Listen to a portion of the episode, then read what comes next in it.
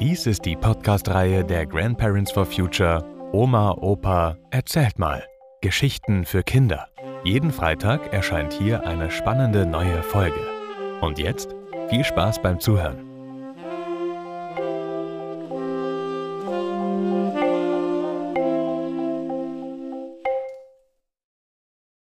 Der Geliebte meiner Oma Teil 1 Meine Oma Frieda wurde im Jahr 1889 in einem kleinen Ort zwischen Hannover und Bremen geboren. Sie hatte vier Brüder und eine Schwester. Ihr Vater, der Ortsvorsteher war, hatte offenbar für die damalige Zeit fortschrittliche Ansichten, denn er legte großen Wert darauf, dass meine Oma und ihre jüngere Schwester eine Berufsausbildung erhielten. Ein Gymnasium gab es seinerzeit nur für Jungen. Aber es gab die Bürgerschule, die zehn Schuljahre anbot und auf der auch die Mädchen eine fundierte Allgemeinbildung erhalten konnten. Im Anschluss daran, sie war damals 16 Jahre alt, ging meine Oma in die Lehre, wie man damals sagte. In einem großen Kaufhaus in Hannover lernte sie alles, was mit Buchhaltung zu tun hatte. Offenbar stellte sie sich recht geschickt an, denn schon bald bekam sie immer wichtigere Aufgaben anvertraut, und nach Beendigung der Lehrzeit wurde sie mit festem Arbeitsvertrag übernommen und verdiente ihr eigenes gutes Geld. Eigentümer des Kaufhauses war eine in Hannover hoch angesehene jüdische Familie, die dafür bekannt war, ihre Angestellten gut zu behandeln, und offenbar wurden diese auch in die religiösen Feste der Familie einbezogen, wie Rosh Hashanah, Purim und andere.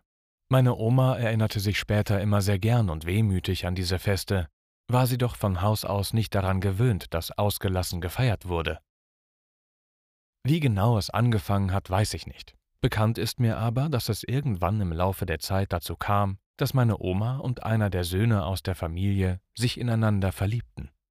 Zuerst wird das niemandem aufgefallen sein, dann hat man es wohl nicht so richtig für voll genommen, aber als der junge Mann begann davon zu sprechen, dass er meine Oma heiraten wolle, wurde seinen Eltern klar, dass er es ernst meinte.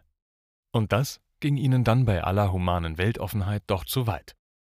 Man redete ihm ins Gewissen, dass diese junge Frau bei aller Schönheit, Intelligenz und guten Erziehung im Grunde ein armes Mädchen sei. Und man habe mit ihm doch andere Pläne. Aber nicht nur das. Das größte Hindernis war, dass meine Oma eine Schickse war das heißt, sie war ein nichtjüdisches Mädchen, das für Heirat und Familiengründung nicht in Frage kam. Punkt um. Aber so schnell ließ sich der Junge nicht entmutigen. Nein. Denn er hatte seine Frieda schon längst davon überzeugt, zum Judentum überzutreten. Aus heutiger Sicht ist mir klar, dass das für meine Oma, die wie ihr Vater niemals in irgendeiner Weise gläubig war, kein Problem bedeutete.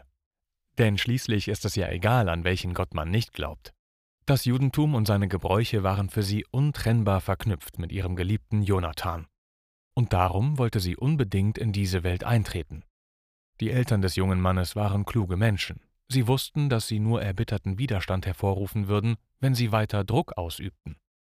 So gaben sie sich verständnisvoll. Das sei ja sehr schön, dass Frieda Jüdin werden wollte.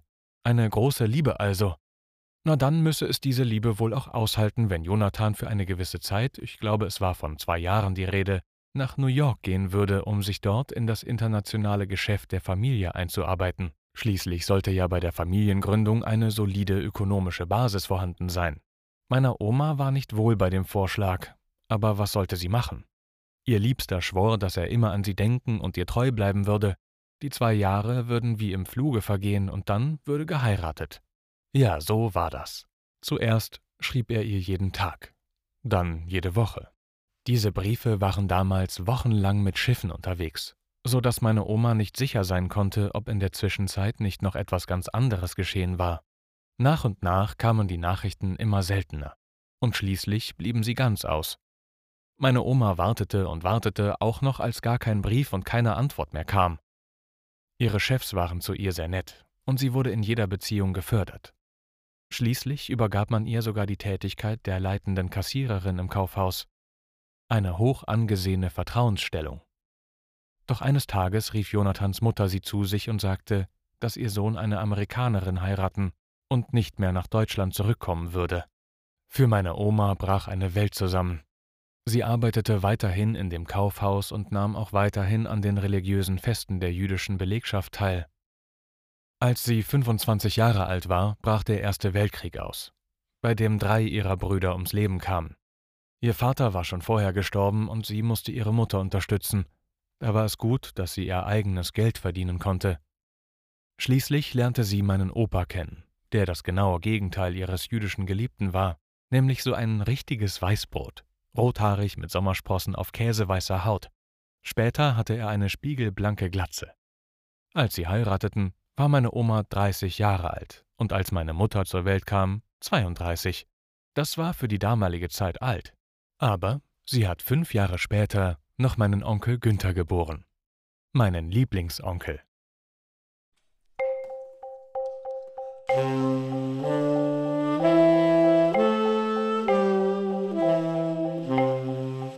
Das war Der Geliebte meiner Oma. Teil 1, gelesen von Matthias Wieg. Vielen Dank fürs Zuhören und bis nächsten Freitag.